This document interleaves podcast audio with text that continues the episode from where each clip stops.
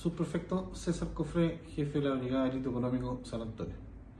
El día de ayer, en coordinación con la Fiscalía Local de San Antonio, se llevó a cabo un procedimiento en el sector de Paseo Villamar, frente al mall de esta ciudad, logrando la detención de una mujer de nacionalidad haitiana, quien fue sorprendida en forma flagrante vendiendo eh, zapatillas eh, falsas.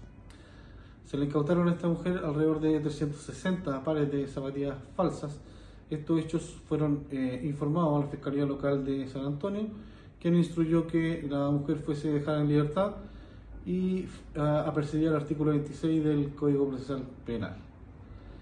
No obstante, eh, mediante la funcionaria de la Policía Internacional, esta mujer fue denunciada a la autoridad administrativa competente.